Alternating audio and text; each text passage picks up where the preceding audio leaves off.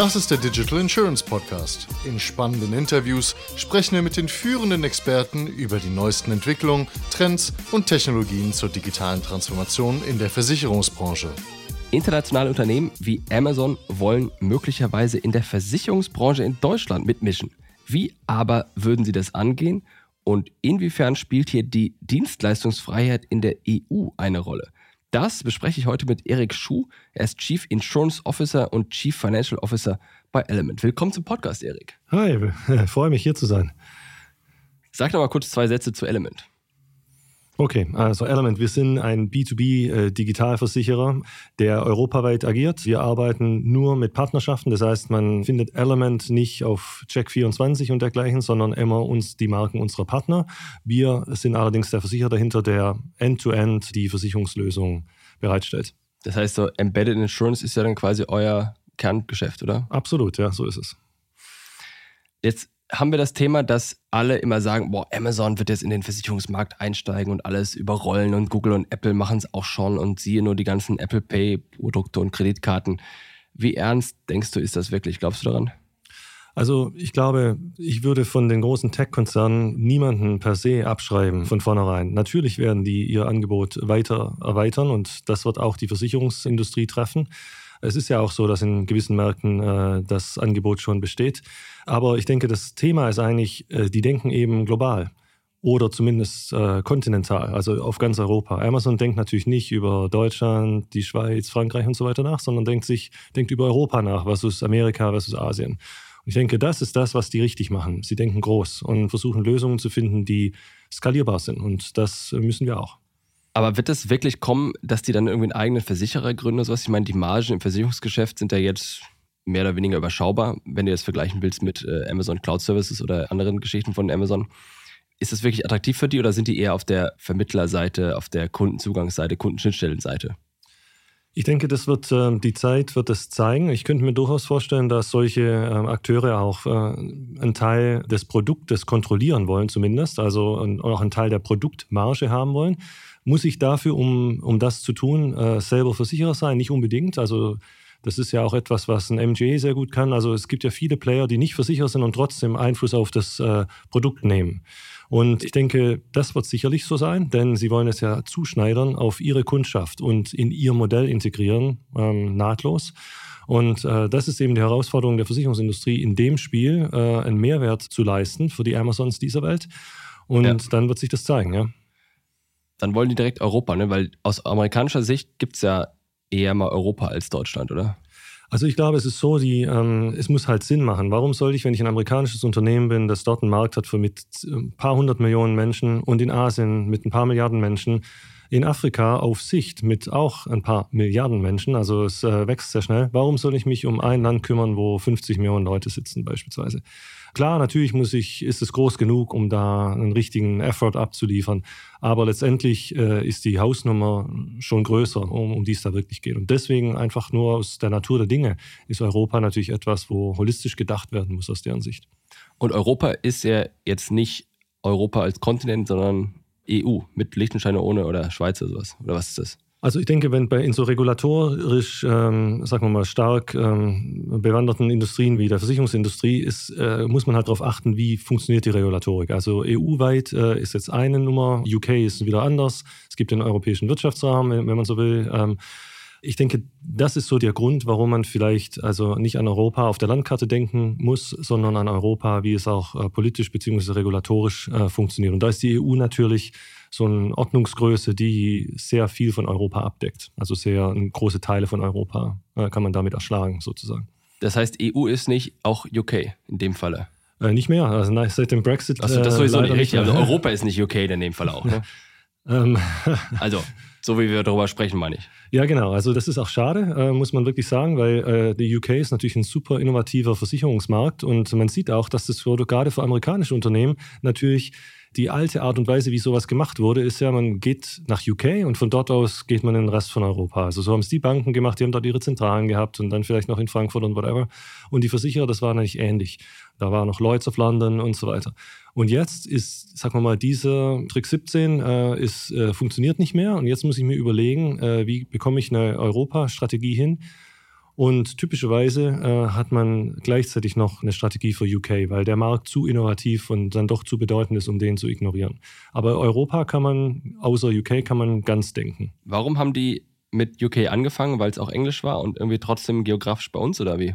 Ich denke, also gut, klar, logisch, die Sprache spielt natürlich eine Rolle, aber es, äh, auch das System, wie es funktioniert. Also Versicherung hat ja auch viele rechtliche Aspekte, wie Versicherung funktioniert. Also es ist ein Unterschied, ob man also äh, ein Rechtssystem hat wie in Deutschland äh, mit geschriebenen Gesetzen oder wo du so, äh, wenn du Rechtssysteme hast, die eher auf Präzedenz funktionieren, also wie das angelsächsische System und äh, was in USA und UK eher vorherrschend ist. Also das, das müssen wir mal erklären kurz. Das ist in Deutschland sind eigentlich alle Fälle irgendwie vorher geregelt durch BGB oder sonstige Geschichte.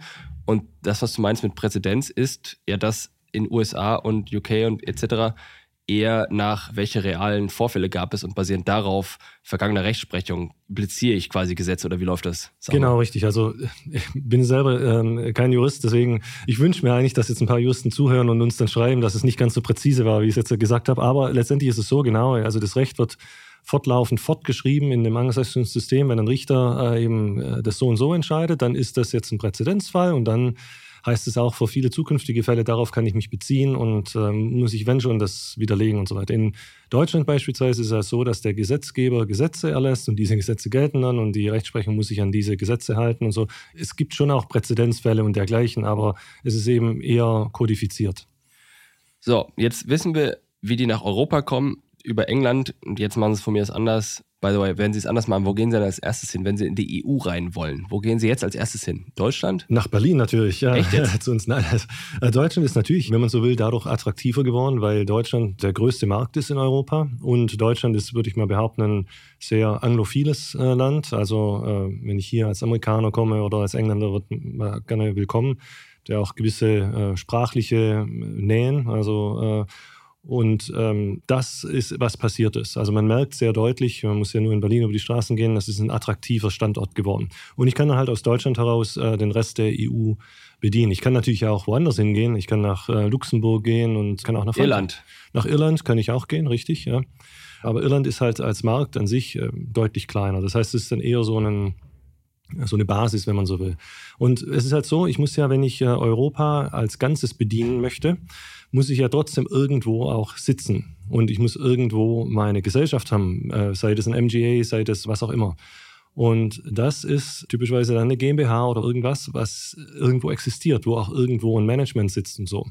Das heißt, natürlich kann ich europaweit denken, aber letztendlich sein kann ich nur in einem Land an, zur gleichen Zeit, wenn man so will.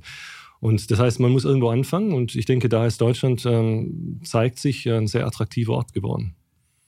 Europa oder EU als Ganzes bedient. Das ist ein interessanter Punkt. Das Thema Dienstleistungsfreiheit ist ein ziemlich innovatives Modell der EU. Mhm.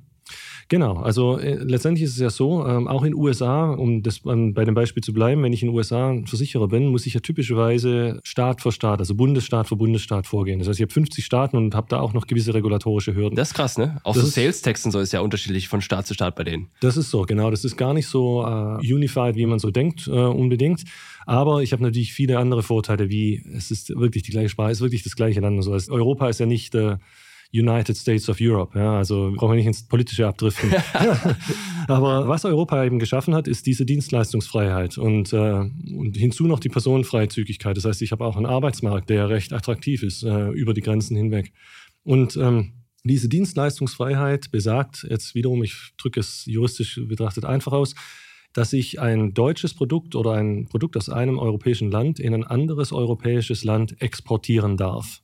Und ich da zwar doch einige Dinge zu beachten habe, aber eigentlich keine, sag mal, es gibt da keine äh, Zollgrenzen, Schlagbäume mehr und so weiter. Kurzer Einwurf, das ist ja dieses riesen Brexit-Thema gewesen, wo du das Nordirland hast, ja. was ja zu UK zählt, aber geografisch an EU und Irland dranhängt und die wollten diese Grenzen nicht mehr haben, nachvollziehbarerweise aber wenn du in der EU bist, dann musst du, darfst du, kannst du die nicht mehr haben und, und so lalalala. Wenn genau. du nicht drin bist, dann brauchst du sie wieder. Und das ist ja die Diskussion, dass im Grunde du Waren und Dienstleistungen einfach von einer Grenze auf die andere schaffen kannst, ohne dass du wirklich merkst, dass da eine Grenze drin ist. Ne? Ja, genau. Also es soll im, im, Prinzip seit Adam Smith wissen wir, dass äh, mehr Handel gut ist. Also das glaube ich immer noch. Ich bin, irgendwann habe ich mal Volkswirtschaftslehre studiert und ich glaube, das stimmt. Man muss halt darauf achten, dass es äh, gewisse Abnormalitäten nicht passieren, aber summa summarum ist es gut. Das Gleiche soll eben auch für Finanzdienstleistungen gelten. Nun ist es natürlich bei Finanzdienstleistungen einerseits schwierig, andererseits ist es auch ein Vorteil, dass ich eine Finanzdienstleistung viel einfacher exportieren kann eigentlich als ein Auto. Das ja, genau. Auto muss ich ja von A nach B bringen. Die, die Versicherungspolice, die ist sehr einfach von A nach B zu bringen. Ja, lass uns das mal kurz noch mal einmal ein bisschen auseinandernehmen, weil wir kommen ja aus der Geschichte, du kannst quasi einfach Waren von einem Land, von Deutschland nach Frankreich verkaufen. Mhm. Kein Problem, du produzierst es hier, schickst es rüber, dann ist es da. Du brauchst keine Zölle bezahlen, es gibt keine Limitationen drauf. Die Rechnung kannst du auch gleich mitschicken und dann wird es quasi bezahlt. Mhm. Das geht ja auch mit Dienstleistungen so, dass wenn ich jetzt hier Freelance-Entwickler bin, Programmierer in Deutschland, kann ich ganz einfach an, oder Social Media Manager, Freelancer, was auch immer, kann ich ganz einfach meine Tätigkeiten an jemanden in Frankreich verkaufen. Kein genau, Problem. Richtig. So, und wo es jetzt bisher schwierig war, war halt, deswegen sagst du Finanzdienstleistungssektor, ist, weil der halt reguliert ist. Und da war halt dann der Regulator in Frankreich, hat halt gesagt, ursprünglich, nur äh, Unternehmen in Frankreich dürfen hier Dienstleistungen dieser Art anbieten, sei es jetzt Banken oder Versicherer. Deutschland das Gleiche. Mhm. Und diese Harmonisierung, über die du gerade gesprochen hast, sorgt dafür, dass jetzt der französische Regulator auch regulierte Unternehmen aus Deutschland, die durch die BaFin beaufsichtigt werden, akzeptiert als Produktgeber. Genau, richtig, so ist das. Äh, wenn das Produkt tatsächlich dorthin exportiert wird. Also, wenn wir ein deutsches Produkt nehmen, also ein deutsches Versicherungsprodukt, und das wird nach Frankreich exportiert, was so viel auch bedeutet wie zu einem Versicherungsprodukt gehört ja nicht nur, dass ich eine Police bekomme und eine Prämie bezahle, es kann ja auch zum Schadenfall kommen. Der Schadenfall muss dann auch in Deutschland reguliert werden. Also mal ganz vereinfacht ausgedrückt. Das heißt, ich muss schon das Gesamtprodukt dann auch tatsächlich aus Deutschland liefern können. Wenn ich einen Teil des Produktes, der Wertschöpfung im anderen Land äh, mache, also zum Beispiel die komplette Schadenbearbeitung und so, in Frankreich, dann werde ich auch in Frankreich reguliert werden. Ne? Äh, das ist dann nicht mehr das sogenannte Freedom of Service, also wo ich tatsächlich äh, aus einem Land heraus exportieren darf, sondern das ist das sogenannte Freedom of Establishment. Das heißt, ich darf, ich habe das Recht, mich dort als Versicherer niederzulassen, aber es ist dann wirklich wie eine Branch. Und dann muss ich tatsächlich durch den französischen Regulator durch und so weiter. Das heißt, wenn ich es so machen will, wie du gerade gesagt hast, dass die BaFin im Prinzip es genehmigt und nur noch den französischen Regulator notifiziert, dann muss ich auch tatsächlich ein komplettes Produkt im Prinzip dort hinbringen. Das heißt, Versicherer machen sehr oft, gerade auch im Schaden, dass sie Schadenbearbeitung auch auslagern und all solche Geschichten. Mhm. Das heißt, wenn du das dann auslagerst, dann dürftest du es nur an Unternehmen in Deutschland auslagern, weil wenn du das dann als Deutscher nach Frankreich auslagerst, wärst du wieder in diesem Konflikt drin oder oder wie ist das? Du kannst schon gewisse Dinge darf man durchaus im Zielland äh, bearbeiten lassen. Also zum Beispiel darf man mit einem Makler arbeiten, der dann vielleicht auch, äh, sagen wir mal, die Schadennotifizierung annimmt. Aber bearbeiten, also die Entscheidung treffen, das wird jetzt bezahlt, ja oder nein, muss ich, äh, das muss ich in Deutschland. Die Verantwortung sozusagen tragen. Genau, die Verantwortung, das muss hier sein. Also es muss wirklich hier in Berlin oder wo auch immer jemand sein, der dann sagt, ja, so ist es. Oder zumindest mal ein Computer sitzen, der automatisch sagt, ja, so ist es. Und das ist in der Praxis natürlich schon eine Limitation. Und das ist auch zum Beispiel ein Grund, warum äh, Automobilkraftfahrtversicherung äh, sehr selten, also wird nicht länderübergreifend gemacht, weil ich brauche halt nur mal lokal Werkstätten und so weiter, die das Ding anschauen, gucken, äh, was ist da kaputt, reparieren. Das heißt, es ist ein großer Teil der Wertschöpfung von dem Produkt findet tatsächlich lokal statt. Deswegen ist es typischerweise ein lokales Produkt. Französische Autoversicherer oder meinetwegen auch ein deutscher Versicherer, aber durch seine Frankreich-Branch macht dort das Geschäft. AXA ist ja ein wunderbares Beispiel, nur andersrum. Das liegt ja vermutlich daran, weil der Regulator, der für dieses Geschäft zuständig ist, jederzeit mehr oder weniger Zugriff darauf haben muss. Das heißt, wenn jetzt die BaFin, die würde nicht nach Frankreich fahren, nur um jetzt eins ihrer Schützlinge zu kontrollieren. Ja, es ist halt die, wozu gibt es die Regulatoren? Die, ein großes Thema ist ja der Verbraucherschutz.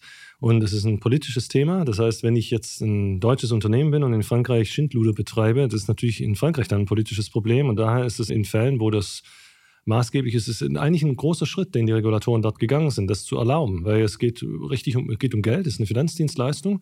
Und grenzübergreifend, das ist ja auch so mit dem Banking so, wenn ich in Deutschland mir einen, was ich, Tagesgeld anlegen möchte oder einen Kredit hole, ich weiß nicht, wie, wie da alle Leute drüber denken, aber ich denke, im ersten Schritt denkt man schon, man nimmt eine deutsche Bank irgendwie und wenn das eine ausländische ist, fragt man sich, ah, hat es denn und so. Da gibt es jetzt den Einlagensicherungsfonds, dadurch ist das dann auch ein bisschen geregelt. Aber im Prinzip sind das die gleichen Schritte, die jetzt in der Versicherungsbranche da passieren. So, und jetzt müssen wir mal die zwei Sachen zusammenbringen wir haben gerade darüber gesprochen, dass es Amazon, wir reden über Amazon, mhm. by the way. Wir meinen ja nicht nur Amazon. Wir meinen auch nicht nur Google, wir meinen nicht nur Facebook, wir meinen ja mehr als diese fünf mit Microsoft und so weiter. Kurz bevor wir jetzt da einsteigen, es gibt noch andere Unternehmen, die für solche Versicherungsservices in Frage kommen? Oder welche Klassifizierung haben die? Sind das große amerikanische Unternehmen oder was ist das? Ja, absolut. Also du hast ja am Anfang gesagt, Embedded Insurance ist so äh, das Thema auch. Und wenn, wenn man überlegt, was heißt denn Embedded Insurance? Embedded Insurance bedeutet ja, dass ich die Versicherungslösung äh, einbette in ein existierende anderes Produkt oder einen anderen Service. Das heißt, die Logik ist, dass der ultimative Kunde das andere Produkt oder einen Service kauft, das heißt, es ist ein Auto oder eine Dienstleistung und die Versicherung wird integrativer Teil davon. So, und, äh, genau, richtig. Und äh, jetzt muss man sich überlegen, hat denn ein, um mal äh, beim Auto zu bleiben, hat denn Daimler ein Interesse, seine Mercedes nur in Deutschland zu verkaufen? Absolut nicht, oder? Die wollen doch das Auto überall verkaufen, in Europa, auf der Welt. Aber bleiben wir bei Europa. Oder Fiat äh, möchte doch nicht nur in Italien Autos verkaufen, sondern auch anderswo. Machen sie ja auch. Das heißt, wenn Sie jetzt eine Embedded Insurance Lösung haben wollen, äh, die mit Ihrem neuen Fiat 500 äh, Modell, das der neue Plug-in-Hybrid ist oder whatever, machen wollen, ja, dann möchten die natürlich eine europäische Lösung haben. Überall dort, wo sie das äh, Auto auch verkaufen, möchten sie natürlich möglichst einfach eine Lösung haben, die integriert ist, was so viel bedeutet wie, sie steuern zumindest teilweise das Produkt mit, mit ihrem anderen Produktmanagement für das eigentlich als für das Auto.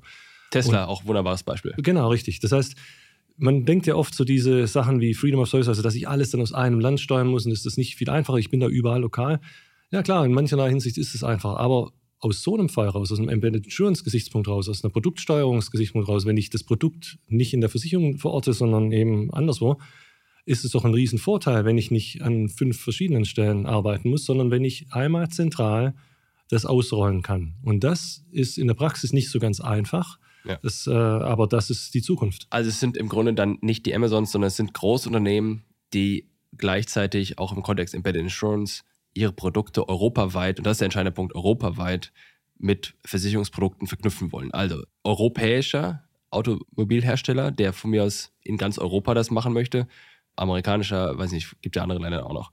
Mhm. Das heißt, das ist diese Gruppe an Unternehmen, die ein Interesse hat, in Deutschland und Europa Versicherungsleistungen in irgendeiner Form anzubieten, zu kombinieren, mit ihren eigenen Produkten zu verknüpfen. Mhm. Und dann haben wir jetzt das Thema Dienstleistungsfreiheit. Und jeder, der mitgehört hat, verknüpft das natürlich, sagt, okay, wunderbar.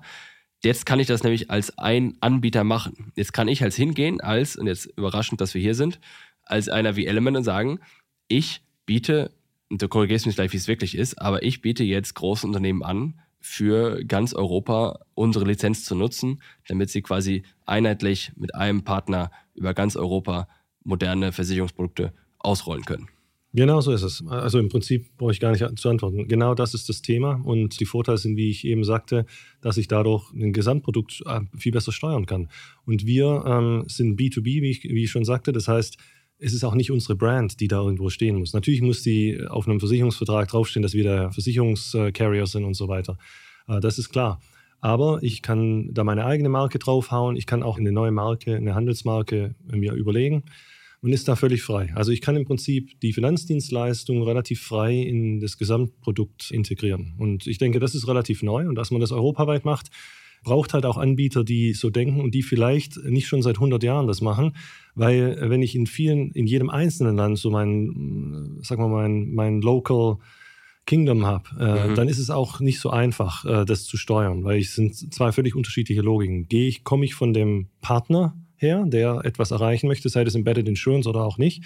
Oder komme ich von meinem eigenen Businessinteresse als Versicherer in dem einzelnen Land? Äh, und ja, also in der Praxis sieht man einfach, dass die zwei Sichtweisen nicht so einfach in einem Konzern vereinbar sind. Du sprichst gerade schon von Konzernen, du sprichst von Unternehmen, die lange unterwegs sind. Da fallen einem sicherlich viele ein, denn der Gedanke, den wir jetzt hier gerade entwickelt haben, der ist ja nicht neu. Wir sind ja nicht die Ersten, die verstanden haben, dass man jetzt europaweit, EU-weit Versicherungsprodukte anbieten können. Das machen doch auch andere, oder nicht? Das ist richtig, ja. Und äh, natürlich machen das andere auch gut. Also das ist nicht so, dass Element die Weisheit mit Löffeln gefressen hat und andere sind, äh, sind zu blöd dafür. Äh, der Punkt ist nur, es gibt halt immer wieder, wie es in so großen Projekten ist, in Partnerschaften, gibt es immer mal wieder Gründe, warum man es auch nicht machen könnte und, und wo es schwierig wird. Und das kann halt manchmal, es ist immer schwieriger, ein Projekt, es ist immer einfacher, ein Projekt zu stoppen, als es zu ja. Ende zu bringen, oder? Also brauche ich nur einen, der mächtig genug ist und das verlangsamt und whatever, ja. Und, und das passiert halt in der Praxis tatsächlich auch. Und manchmal ist es auch gar nicht absichtlich, sondern einfach nur, dass die Prozesse nicht dafür ausgelegt sind, weil die Prozesse auf eine andere Geschäftsart ausgelegt sind und da schnell sind und gut sind, aber für diese Produktgestaltung vielleicht nicht so äh, geeignet sind. Und zweitens, es gibt noch einen zweiten Grund, ist, dass natürlich solche neuen Ideen, wo, sagen wir mal, das Gesamtprodukt meinetwegen 100 Prozent ist und der Versicherungsteil am Anfang vielleicht nur 2, 3, 5 Prozent der Logik aber wachsen soll, das kann in absoluten Zahlen halt am Anfang auch vielleicht zu klein sein für manche. Also für uns ist das vielleicht trotzdem attraktiv, weil es ein paar Millionen Prämie sind. Aber für andere sagen sich, ja Mensch, ein paar Millionen Prämie, dafür soll ich jetzt europaweit ein Riesenprojekt. Ja, das ist einfach ein Segment, das besser geeignet ist für jemand wie uns, die sich darauf fokussiert haben. Ich habe damals, wir haben ein Fintech-Startup gegründet, vor oh, fast schon zehn Jahren, Gottes Willen. Also irgendwie 2013. Und verdammt, es ist 2023, es war wirklich vor, 13, vor zehn Jahren, ne? Gottes Willen, ey. Also es ist gerade aktuell Januar 2023. So, und da haben wir auch ein digitales Girokonto an den Markt gebracht mhm. und haben natürlich auch Partner gesucht, die mit uns so ein Girokonto etc. launchen. Und die Herausforderung war damals, dass es das noch nicht gab und die ganzen es nicht verstanden haben. Wir haben halt mit großen Banken gesprochen, mhm. mit allen großen Banken und haben gefragt, ob sie uns helfen können, das zu implementieren. Und, und das illustriert vielleicht das Problem, weil viele konnten das machen. Jede Bank hätte das machen können, aber manche haben es nicht verstanden, für manche gab es die Prozesse nicht und die Dritten hatten dann nicht Interesse, weil es zu klein war. Mhm. Und jetzt nehme ich mal an, dass eine Allianz sowas auch könnte. Und wo sind jetzt hier die Hürden? Das heißt, das ist ein Riesenladen, die haben in jedem verdammten Land eine Niederlassung. Und was sind die Hürden jetzt in dieser Situation?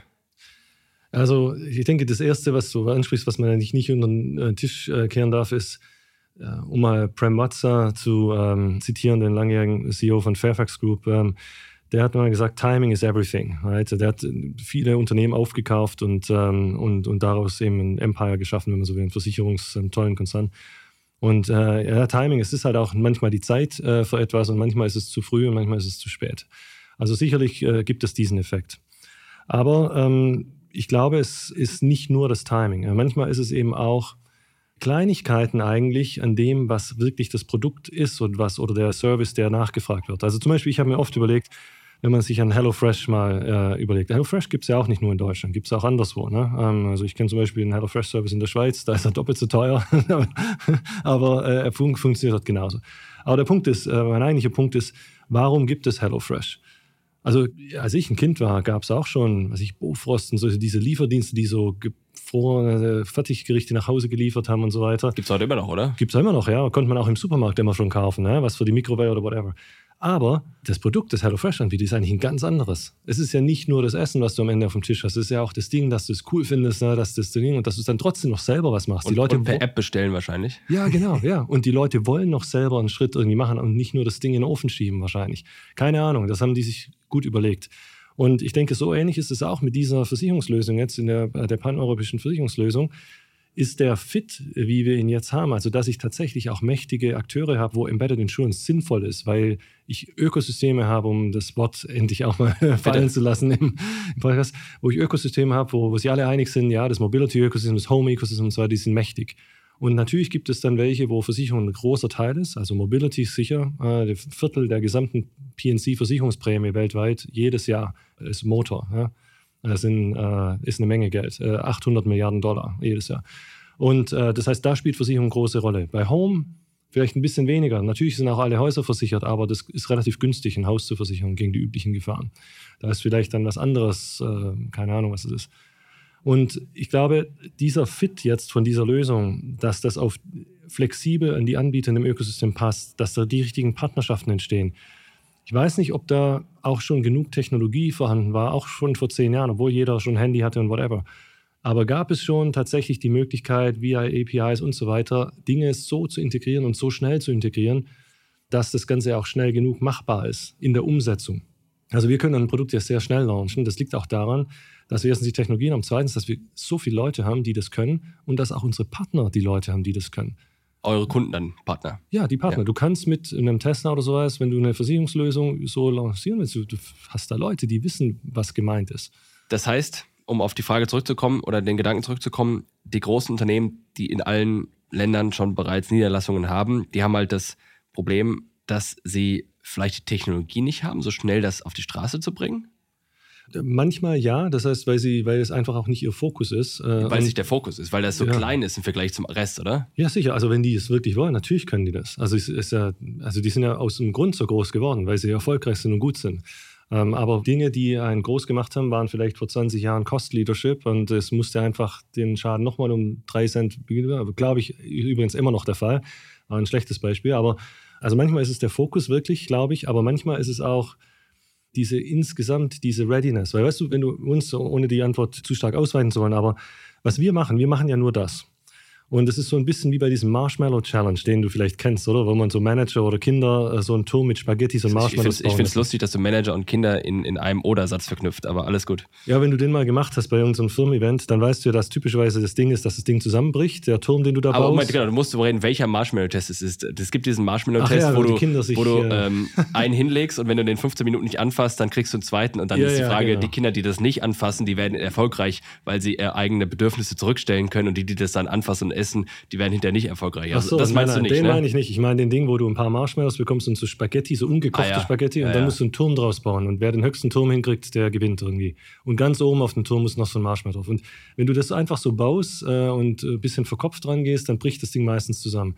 Deswegen ist wohl, das sagen sie immer, äh, dass die zweitbeste Gruppe bei diesen Tests sind Kindergartenkinder. Warum? Weil die immer testen. Die bauen ein bisschen, dann testen sie, ob es hält und so weiter. Die Besten sind anscheinend Architekten, was ein gutes Gefühl gibt, dass die das wenigstens richtig können.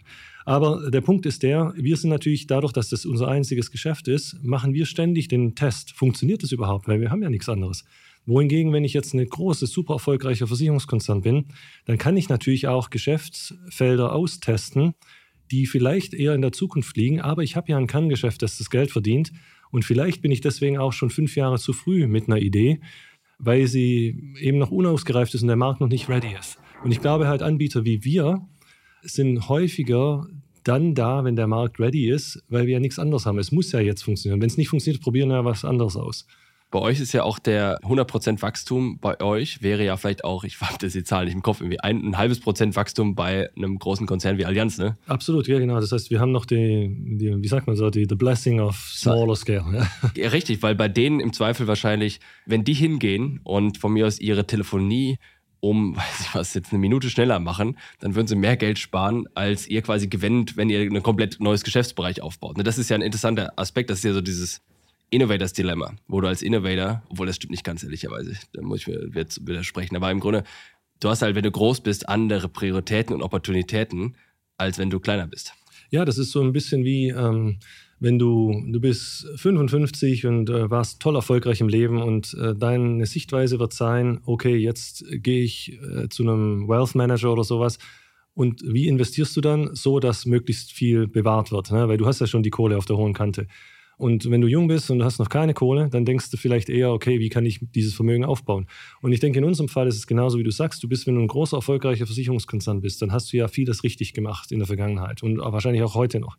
Aber auch durch der Erfolg der Vergangenheit führt dazu, dass du ein ganz großes Bestandsgeschäft hast. Das heißt, 80, 90 Prozent deines Geschäfts wird jedes Jahr nur erneuert. Vor allem kannst du auch viel verlieren, wenn du so groß bist, ne? Ja, genau. Und du hast dieses Geschäft, das, dann greifen manche an. Also so eine Lemonade, wie sie alle heißen, die versuchen dann an diesen Bestandskuchen ranzukommen als, als Attacker. Und wenn du 80, 90 Prozent Bestandsgeschäft hast und 10, 20 Prozent Neugeschäft jedes Jahr, natürlich musst du deine besten Ideen und whatever auf dieses Bestandsgeschäft fokussieren. In unserem Fall ist es genau umgekehrt. In unserer momentanen Größe, wir sind ein bisschen mehr als fünf Jahre alt, haben wir 80, 90 Prozent Neugeschäft jedes Jahr und 10, 20 Prozent ist Bestandsgeschäft. Und das waren mal ein Prozent, als wir angefangen haben. Da war gar nichts da.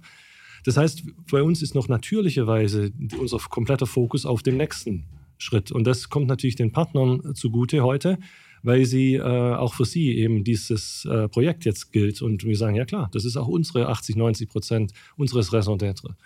Natürlich wird, müssen wir uns die Frage stellen, wie ist das in fünf oder zehn Jahren? Denn wenn wir erfolgreich sind auf diesem Weg oder weiter erfolgreich sind auf diesem Weg, dann werden wir irgendwann auch mal 50-50 sein. Und 50 Prozent ist Bestand, 50 Prozent ist Neugeschäft. Müssen wir dann uns operativ anders aufstellen? Das sind dann alles Fragen, die ich sehr gerne in zehn Jahren beantworte, wenn wir diesen Erfolg alles hatten. Das, das habe ich mit Christian Macht, der damals vor ein paar Jahren gesprochen, der bis kürzlich noch äh, CEO war hier von Element. Und da haben wir auch darüber gesprochen, was macht Element anders. Und da waren es ja, und es ist ja heute wahrscheinlich immer noch so, Themen wie die Technologie, der Stack, auf dem das alles aufgebaut ist, die Kultur, die gewisse Homogenität, die ja auch nützlich ist, wenn du ein Team formst, das dann gut zusammenarbeiten kann und das sich quasi automatisch gegenseitig versteht. Und da haben wir auch drüber gesprochen, das ist ja etwas, was du bewahren musst. Das heißt, wenn jetzt auch Element und jedes junge Unternehmen weiter existiert und wächst, dann bleiben ja viele Dinge auch so, wie sie waren. Ne? Also die Technologie-Stack bleibt oft ähnlich, also mhm. also nicht gleich, aber ähnlich. Die Leute, die von Anfang an dabei sind, sind halt von Anfang an dabei. Die sind halt, werden halt mhm. gut und schlecht immer wieder älter, also kann man nichts machen. Mhm. Und auch deren Blick ändert sich dann und, und so weiter und so fort. Und du musst eigentlich konstant in das investieren, damit du das beibehältst. Das ist ja das, was du gerade sagst. Plus diese ganzen, also das ist ja nicht alles schlecht, aber die Situation, in die du dich be begibst, automatisch, wie du es gerade beschrieben hast, durch diesen Anstieg an Bestand zu Neugeschäft, begibst du dich automatisch in eine Situation, wo sich deine Interessen ändern und dann hast du weniger Vorteile, wenn du radikale Innovationen machst und so weiter. Das ist ja eine Herausforderung für jeden. Das ist definitiv so und es ist auch eine, ich bin völlig bei dir. Also der Erfolg ist manchmal, Erfolg ist sehr wichtig, aber der Erfolg kann auf lange Sicht auch ein Problem werden, wenn du dich daran gewöhnst und denkst, das läuft jetzt einfach so weiter. Natürlich musst du dich ständig neu erfinden und sowas. Und in, sagen wir mal, radikalen Markt, äh, Märkten wie, was ich, nimm mal Popmusik oder sowas, ja. Also welchen Künstler oder Künstlerin, die lange erfolgreich sind, sind noch die gleichen wie am Anfang. Also keine Ahnung, Taylor Swift fällt mir jetzt gerade ein, singt jetzt anders als vor zehn Jahren, oder? Und äh, oder ja, Madonna könnte man noch weiter zurückgehen. Ist sogar Britney Spears wieder, habe ich mal gehört. Ich weiß nicht, ob es das wieder gibt, aber ich glaube, die ist noch nicht ganz wieder da, oder? Aber ich, aber ich, ich vermute, sie wird auch nicht Ich habe immer mal was gehört da. davon, aber ja, genau. Insofern das gleiche Problem, ne? Genau, ja. Und wir müssen es auch neu erfinden. Das ist definitiv so. Und wir haben auch viele Dinge, sind bei Element relativ wie soll man sagen, normal. Also natürlich haben wir auch USPs, haben wir eine Vision. Also ich habe vorhin nicht äh, von ungefähr über Seamless äh, Delivery von Versicherungslösungen geredet, äh, B2B und Partnerschaften, weil das genau unsere Vision ist. Also wir wollen äh, End-to-End Versicherungslösungen mit Partnern kreieren, sei das Embedded Insurance mit einem Automobilhersteller oder mit, mit für Garantien, Produktgarantien und sowas oder was immer es sei. Das ist unsere Vision. Und wir haben ganz klar definiert, äh, was wir dafür brauchen als Element. Und die Dinge kann man aufzählen. Das ist Speed, wir müssen schnell sein, wir sind schnell, das ist unsere Superpower. Wir sind ungefähr zehnmal so schnell wie andere. Wir schaffen es, 50 Produktpartnerschaften zu lancieren, jede Woche eine. Und das, die meisten Versicherer machen vielleicht fünf im Jahr. Aber wir sind auch effizient, also wir sind keine große Bude. Also wir haben relativ kostengünstige, attraktive Produkte, die wir auf den Markt stellen können. Das heißt, damit kann ich auch preiswert in den Markt gehen. Wir sind reliable, also das funktioniert. Wir sind ja ein Versicherer. Das heißt, die äh, Du kriegst von uns eine richtige Versicherungslösung und nicht irgendwie so was halb gebasteltes. Und äh, wir sind, ähm, äh, wir haben eine Lizenz. Ja, also das heißt, äh, wir sind ein richtiger Versicherer. Das heißt, du kannst regulatorisch mit uns eine Versicherungslösung machen. Du brauchst nicht noch jemand dazu. Und ähm, letztendlich, was wir uns bewahrt haben, glaube ich, von Anfang an, ist, wir sind nach wie vor sehr flexibel. Das heißt, wir können über die Partnerschaft auch eine wirkliche Partnerschaft machen, wo wir nicht komplett mit dem Bauchladen kommen und sagen, sorry, das kannst du bei uns kaufen, Zigaretten, Taschentücher und, und vielleicht noch Schnäpschen ja, und äh, sonst nichts. Aber, aber ihr müsst dann ja trotzdem hart dran arbeiten, dass das so bleibt. Das ist nicht einfach. Wenn ihr größer werdet, dann, du hast gerade argumentiert, dass ihr flexibel seid, weil ihr so klein seid. Wenn ihr jetzt wächst, was ihr ja vermutlich wollt, lauft ihr quasi diesem Trend gegen. Ich würde nicht sagen, dass wir flexibel waren und, und weiter sind, weil wir äh, klein sind, sondern weil wir neu waren und auch heute im Kopf noch neu sind. Warum? Weil jeder Tag eine neue Herausforderung ist. Also es ist wirklich anders, in einem Laden wie Element zu arbeiten, als wenn du in einem großen Konzern bist, weil es ist ohne Netz und doppelten Boden. Was wir hier machen, unser Geschäftsmodell ist genau das, was ich gerade aufgezählt habe. Das bleibt ja nicht so. Ja, das, das bleibt muss, nicht so. Das, das, das ihr wollt ja, ihr arbeitet ja daran, dass ihr immer größer werdet, sodass sich das dann zwangsläufig ändern muss. Und trotzdem musst du es bewahren. Also ich glaube, das einzige Unternehmen, das das mehr oder weniger schafft, ist Google. Ja, oder ich denke, wenn man sich so, ich kenne bei Amazon ein paar Leute, also das ist immer noch relativ Day One, was die dort machen. Das ist ja das Mantra dort, äh, dass jeder Tag Day One ist. Mhm. Und ich glaube, das kann man sich schon bewahren, aber das ist nicht meine, meine Befürchtung. Ich denke, was man sich auch bewahren muss bei allem, sagen wir mal, Professionalisierung und Skalierung und so weiter, ist, man muss auch seine Edge bewahren. Und ich denke, viele unserer Versicherung in der Versicherungsindustrie, es gibt so diesen Touch, wenn du bei so einem Laden bist wie Element und wenn du sowas machen möchtest das musst du auch wollen. Wenn du das nicht willst, inhärent irgendwie, weil du dann doch lieber bei einem sicheren Kerngeschäft bleiben willst und so weiter. Wenn, wenn es dich nicht in diese Innovation zieht und in das Gestalterische, wenn du da keinen Bock drauf hast, also weißt, du musst ja gar nicht den Nobelpreis für die tollste neue Erfindung machen, aber du musst dieses Gefühl haben müssen, dass du an der Gestaltung der Zukunft, sei es auch an der Schritt-für-Schritt-Gestaltung, aber irgendwie da mitmachen zu wollen, das ist super wichtig. Sobald du das Gefühl hast, du fährst, du bist jetzt Passagier und du bist nicht mehr Akteur, dann wird es sehr schwierig. Was ich gesehen habe, als ich hier reingelaufen bin, Backfabrik in Berlin, ist, äh, ich finde es clever, wie sie es aufgezogen haben. Die Eigentümer dieses Areals, hier sind extrem viele vergleichsweise große Startups und ich glaube, das ist auch eins der Areale, das quasi immer vermietet ist, weil halt jeder hierher will. Also insofern, das ist so eins der Startup-Zentren hier, würde ich argumentieren. Korrigiere mich, wenn du es anders siehst, aber ich mhm. glaube, das ist so. Und ich bin hier reingelaufen, habe die ganzen Firmen gesehen, die ganzen Büros gesehen, habe gedacht, okay, was ist mit dem Thema Remote-Arbeit? Das ist ja, klar spielt das eine Rolle, mhm. aber das basiert auf dem Gedanken, dass man gemeinsam alle in einem Büro sitzen muss. Und es gibt ja viele Unternehmen, die das schon anders machen. Mhm. Hat Vor- und Nachteile. Am Ende des, glaube ich, muss man die Prozesse auch auf ein Remote anpassen, damit es funktioniert. Darüber will ich gar nicht sprechen, aber das ist aber angenommen, Remote würde mehr und mehr relevant werden, dann ist das ja schon ein Aspekt, der für Unternehmen, die jetzt auch schon modern sind, zu einem Thema werden würde, wo ich denke, okay, in fünf Jahren von mir aus, wenn das mehr zugenommen hat, dann sind auch Unternehmen, die heute ein Büro haben, schon nicht mehr so innovativ wie Unternehmen, die komplett remote sind. Ja, ähm, ist eine spannende Frage, weil für uns stellt sich die natürlich genauso. Also wie, was wollen wir machen? Wollen wir hier sein? Wollen wir äh, zu Hause sein? Wollen wir eine Mischung haben? Natürlich ist es auch bei uns eine Mischung. Du kannst äh, ja auch Remote Coworking Spaces irgendwo haben in München oder so. Beispielsweise, sowas. ja, richtig. Ich glaube, alles das ist, ist wichtig. Momentan sind wir, wir sind ja viel im Heute und im Morgen und nicht im Über Übermorgen und so. Und was heute ich so betrachte, ist, wir sind jetzt ein Unternehmen, das ist gut fünf Jahre alt, bald sechs. Und von dieser Zeit ist die zweite Hälfte, war alles Corona. Genau, das ist der Punkt. Wenn du bei uns in der Firma jetzt dich umschaust, ich bin keine Ausnahme, äh, ich bin seit über, knapp über zwei Jahren hier bei Element. 85 Prozent der Leute, die hier arbeiten, wenn nicht 90, sind Post-Corona-Hires. Also mhm. Also Leute, die kennen Element vor Corona gar nicht. Also die ganze Anfangszeit, wo man wirklich da 20 Leute im Raum saßen und, und äh, die Basics geschaffen haben. Das heißt, jetzt kommen wir alle wieder zurück so langsam. Wir sitzen hier ohne Maske, wir sind in einem Büro.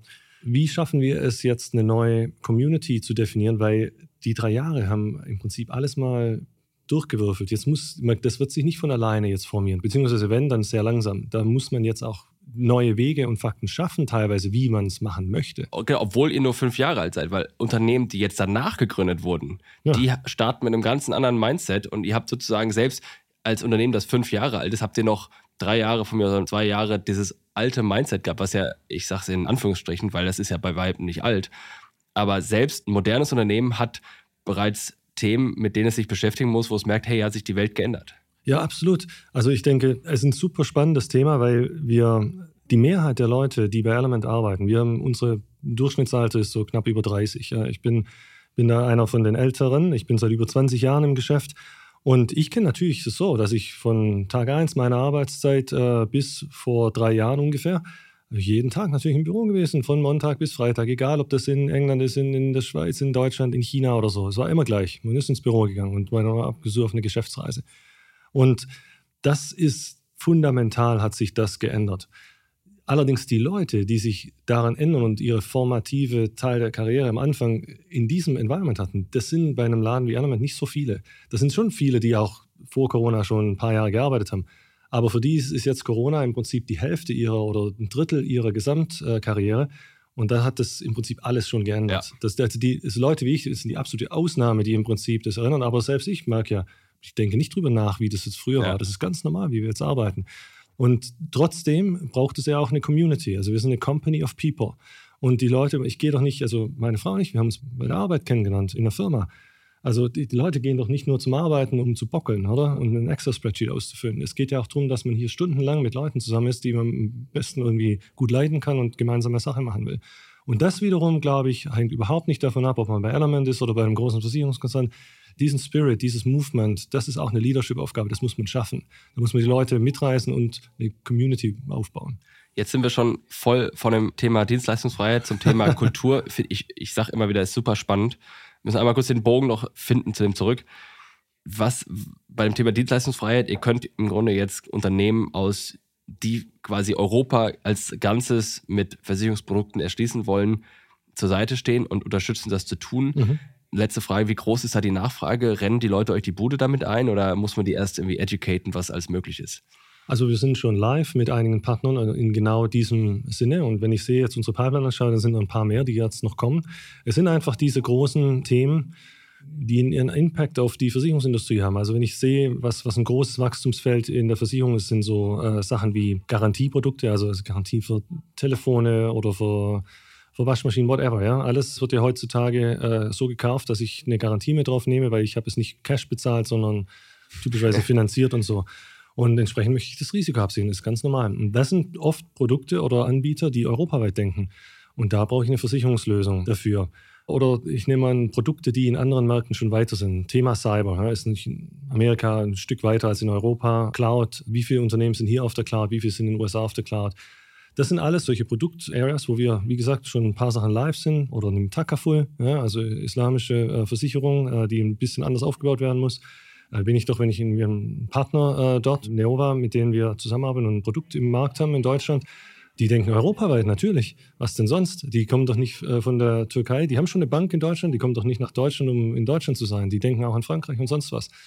Also deswegen da bin ich hundertprozentig überzeugt, dass Europa äh, die Ordnungsgröße ist. Weltweit ist dann schon nochmal was komplett anderes. Ne? Also aus eigener Erfahrung, ich habe viel internationalen Sachen gearbeitet.